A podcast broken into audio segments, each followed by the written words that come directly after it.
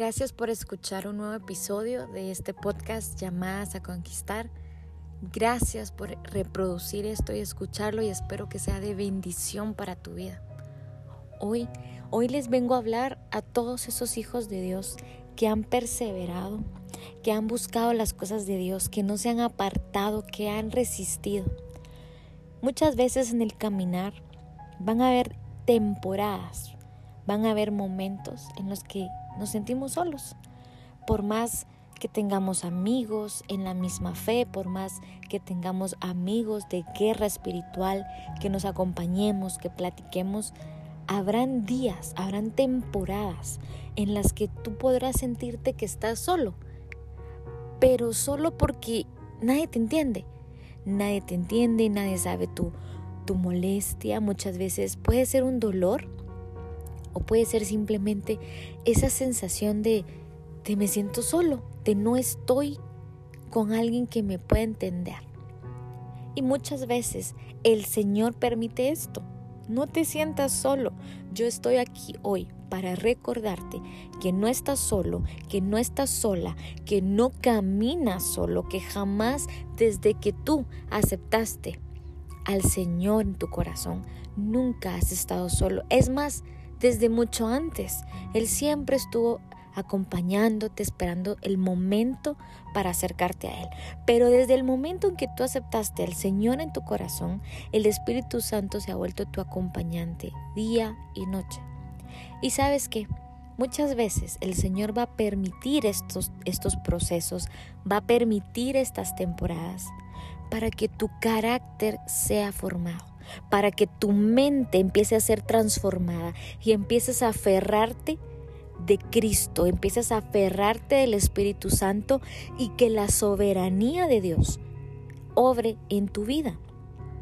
Muchas veces nos vamos a sentir solos, pero tú tienes que recordar que el Señor está contigo y tienes que saber que así como tú fallas, las personas también que están alrededor pueden fallar muchas veces y no veamos al amigo, veamos nuestro interior, que es lo que el Señor pide. Muchas veces tú le has fallado a las personas, a tu familia, a tu mamá, a tu hermana. Sin embargo, te han perdonado, sigues adelante, Dios te perdona, porque nuestra naturaleza humana a veces y muchas veces fallamos pero Dios nos perdona, Dios nos levanta, Dios nos restaura. Y si tú sientes que estás solo, sola en este proceso, en este momento de tu vida, no sé qué estás pasando, definitivamente no lo sé, pero el Señor sí lo sabe. Si estás en un, en un proceso que sientes que nadie te entiende, aunque tu proceso sea difícil, o tal vez simplemente te sientes solo, sola, no dudes esto es un momento donde el Señor mismo te aleja, como dice en su palabra, y me la llevaré al desierto, y ahí le hablaré a su corazón. Entonces muchas veces el Señor mismo, no el enemigo, no la gente porque sea mala, no, el mismo Dios, tu Padre, te va a alejar de lugares, de personas. Él mismo levantará una barrera para que tú estés solo, para que tú estés sola. Y entonces levantes tu clamor. Y muchas veces es el momento en el cual nos, nos acercamos y decimos, Señor, aquí estoy. Solo dependo de ti.